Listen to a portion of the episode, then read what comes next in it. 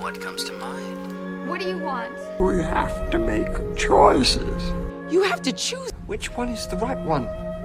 What do you want? It's not that simple. What It's- do you want? Make your choice.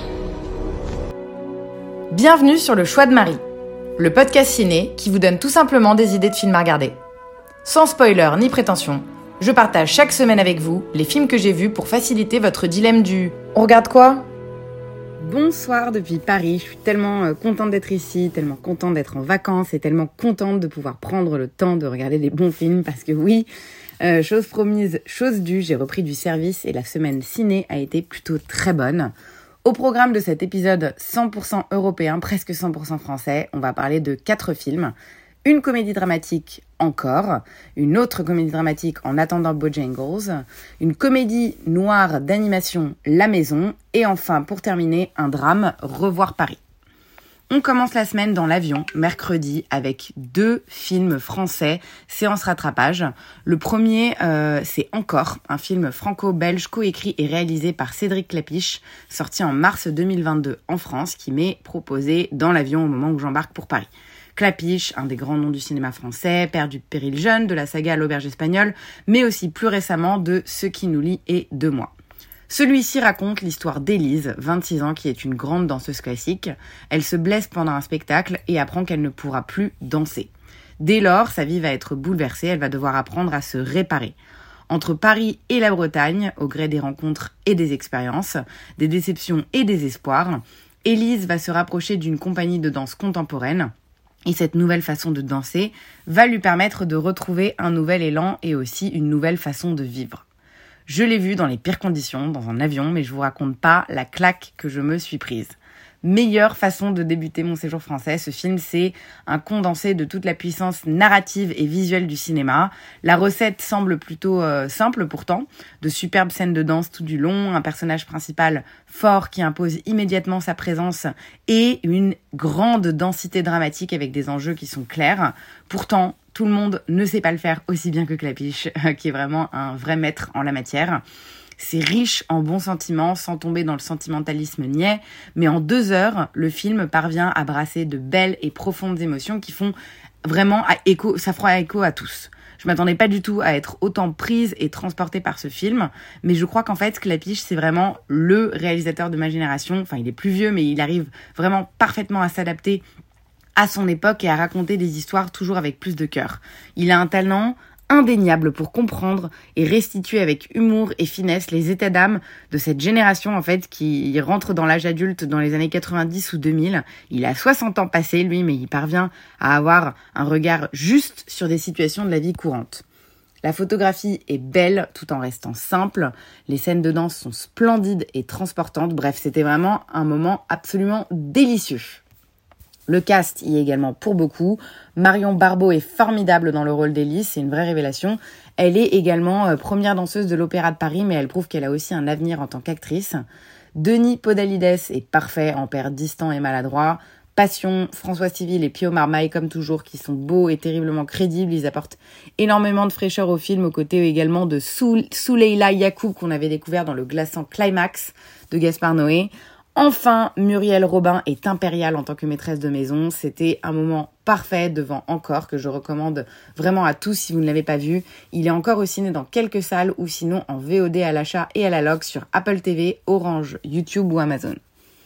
On continue toujours dans l'avion, toujours avec un film français, c'est en se rattrapage de En attendant Bojangles, un film franco-belge réalisé par Régis Roinsard, sorti en janvier 2022. Il avait déjà réalisé Populaire et Les Traducteurs que je n'avais pas vu, et il s'agit ici de l'adaptation du roman éponyme d'Olivier Bourdeau. Camille et Georges dansent tout le temps sur leur chanson préférée, Mr. Bojangles. Chez eux, il n'y a de place que pour le plaisir, la fantaisie ou les amis. Jusqu'au jour où la mère va aller un peu trop loin, contraignant Georges et leur fils Gary à tout faire pour éviter l'inéluctable coûte que coûte.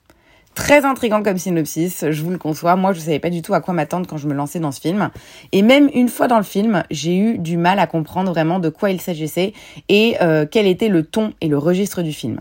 C'est très singulier comme œuvre, ça met du temps à démarrer sans pour autant être vraiment chiant, c'est juste très intrigant. Et au milieu du film, alors que le vrai sujet euh, émerge avec grandeur et émotion, on se dit que ça valait le coup d'attendre. L'équilibre entre tragédie et légèreté, c'est vraiment pas quelque chose d'évident au cinéma. En attendant, Bojangles s'en sort vraiment pas trop mal sur plus de deux heures. La fantaisie euh, souffle sur la première partie du film, tandis que le drame s'accapare de la seconde euh, moitié de manière beaucoup plus fluide et naturelle. Il y a quand même quelques longueurs, je trouve, dans les deux moitiés, et aussi une impression étrange que le film n'inclut pas vraiment le spectateur. J'ai eu du mal en fait un peu à rester dedans. C'est difficile à expliquer, mais c'est comme si on nous présentait une histoire d'amour hors norme, sans se sentir vraiment inclus dedans, ce qui est un peu dommage au cinéma parce que c'est ça qu'on recherche. Et c'est sûrement dû aussi à l'excentricité pardon euh, des personnages. Pas évident évident de s'y identifier.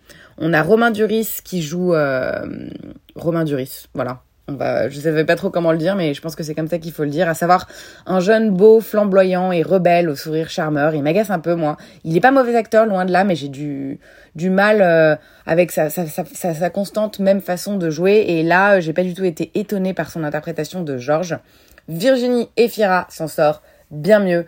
Euh, elle est envoûtante par sa beauté, charmante par sa fantaisie, déchirante dans ses moments de folie.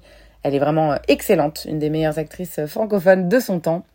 Et le petit Solan Machado Granner fait de son mieux, mais c'est un peu difficile d'incarner un enfant qui n'en est pas réellement un. Et enfin, Grégory Gadubois aurait pu clairement être mieux exploité, plus écrit. J'adore cet acteur et je trouve que son personnage était un peu trop secondaire dans ce film. Bref, c'est étrange ce En attendant Bojangles. C'est léger et lourd en même temps, fantaisiste et ancrant à la fois, intimiste tout en étant distant. J'ai du mal, en fait, à dire que j'ai aimé, mais je ne pourrais pas non plus dire le contraire. Difficile de vous le conseiller ou déconseiller, ça fera partie de ces films où il faudra regarder la bande-annonce ou quelques scènes du film pour vous faire votre propre avis. Il est dispo sur Apple TV, Orange, YouTube, Amazon ou Univers Place à la bizarrerie de la semaine. Euh, avec le troisième film, séance maison avec ma copine Faustine, on a regardé La Maison. Alors attention, il y a mille films qui s'appellent comme ça, mais je parle ici du film britannico-américain d'animation en stop motion, réalisé par Emma de Sweff, Mark James Rolls, Nikki Lindros Von Barr et Paloma Baeza. Tout ça, tout ça euh, il est sorti en 2022. Ces noms ne vous disent rien, moi non plus, mais cette anthologie de comédie noire est réalisée par les plus grands talents indépendants de l'animation en stop motion. Il se compose en fait, pourquoi autant de gens Il se compose de trois segments se déroulant dans la même maison qui unit une famille pauvre, un développeur anxieux et une propriétaire exaspérée à travers des époques différentes. Je ne connaissais rien au film en me lançant dedans, je savais même pas que ce serait euh, trois courts-métrages, donc je préfère m'arrêter là et ne pas vous en dire plus, j'estime déjà en avoir trop dit. C'est tellement chelou comme œuvre. Un film d'animation pour les grands, assurément, un brin déprimant, bien glauque et assez particulier esthétiquement parlant. Le stop motion est très très bien réussi. Même si tout a l'air hyper creepy, la technique est très bien maîtrisée et hyper fluide. Et puis, quelle ribambelle d'émotions. On déprime comme dans les triplettes de Belleville, on a l'œil captivé comme dans un bel Hardman, et on est mal à l'aise tout du long. Ça, c'est vraiment la constante, mais pas dans le mauvais sens du terme. Les deux premières histoires sont assez déconcertantes et dérangeantes, et pour la dernière, elle est plus calme et paisible. Le mini bémol, c'est qu'on a un peu du mal à ressortir de ce film avec un message particulier. Peut-être qu'il n'y en a pas, certes, euh, et que c'est surtout un film d'ambiance, et dans ce cas-là, c'est très réussi parce que j'ai vraiment, euh, euh, vraiment passé un excellent moment et je me suis plongée volontiers dans les trois ambiances, mais je n'ai pas retiré quoi que ce soit de particulier devant la maison, si ce n'est son atmosphère. Le film est vraiment bien si vous aimez le déranger et l'étrange, les histoires sont étranges, intrigantes et captivantes. Je dirais pas horrifique, mais c'est clairement bien bien noir, mais il n'y a pas un message qui s'en ressort ou un message qui ressort de chacune des histoires. Le cast de voix est excellent, provenant 100% euh, du UK. Matthew Good, Miranda Richardson, Mia Goss ou encore Elena Bonham Carter donnent vie aux étranges personnages des courts-métrages. J'ai passé un très bon moment, c'est assurément unique et je le conseille aux amateurs d'animation et ou d'humour noir parmi vous. La maison est disponible sur Netflix depuis le 14 janvier 2022. Enfin, la semaine s'achève dans une salle de ciné parisienne. Quel plaisir que de retrouver mon Gaumont Parnasse préféré, celui qui a bercé mon enfance et ma cinéphilie. Et quoi de plus symbolique que d'aller voir Revoir Paris, le dernier film réalisé par Alice Winocourt et à qui on devait déjà euh, Augustine, Maryland et Proxima.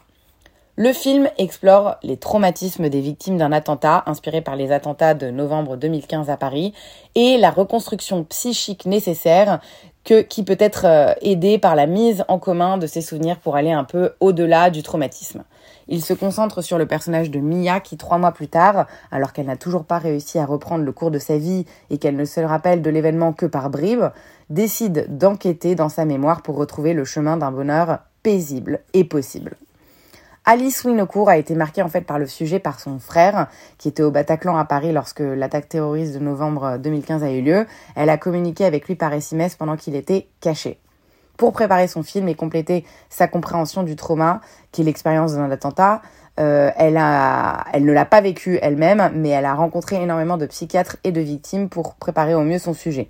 Le résultat est hyper prenant, bien que ce soit clairement un film euh, qui soit centré sur la reconstruction de, des victimes plus que sur les attentats en soi. Parce qu'effectivement, le film est filmé avec énormément de précautions et de pudeur. C'est un drame euh, donc sur les attaques terroristes de 2015, mais sans jamais les montrer, sauf une très très courte séquence au début. Le fil conducteur, c'est ici les victimes, pas du tout les assassins, ce qui donne au film un côté intimiste et non voyeur. Quelques séquences restent cependant bouleversantes et j'ai notamment été extrêmement touchée par la scène de fin que je ne vous le révélerai pas bien entendu. En revanche, j'ai trouvé euh, le film un poil trop linéaire dans sa narration.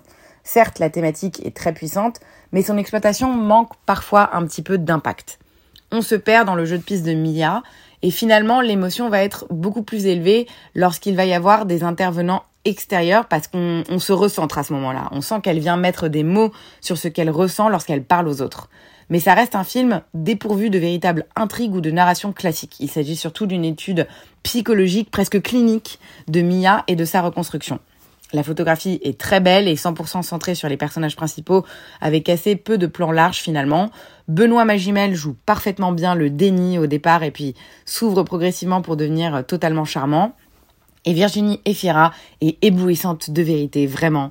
Sa soif de savoir ce qui s'est passé est parfaitement mise en avant avec la lenteur qu'il faut. Je pense qu'il faut une empathie de dingue pour jouer un personnage comme ça et elle a clairement su le faire. Chapeau, c'est la deuxième fois que je la voyais euh, cette semaine et je répète, c'est vraiment une des actrices francophones les plus solides du moment. Voilà pour cette remise en selle parfaite pour commencer les trois prochaines semaines que je m'apprête à passer non-stop dans les salles françaises. Si vous voulez le voir, Revoir Paris vient de sortir au ciné. C'était euh, mercredi 7 septembre dernier. Je pense que pour tous les Parisiens, c'est un peu un must. Ça fait du bien de se replonger un peu dans dans un film humain qui retrace ces événements euh, tragiques de façon euh, vraiment délicate. en tout cas, moi, je ne regrette absolument pas, même s'il n'est pas parfait. Voilà pour cette semaine quasi 100% française, bien fournie et quali en tout cas. On sent que c'est les vacances et ça j'adore. Mes semaines vont être bercées par les séances, les amis et la famille. Que demander de mieux? Une fois euh, de plus, euh, je vais être, euh, comme en mars, je vais être cadrée sur le même agenda ciné que vous, ce qui n'est pas déplaisant. Je vous remercie pour votre écoute fidèle et je vous dis à dimanche prochain pour de nouvelles découvertes ciné. À très vite et bonne soirée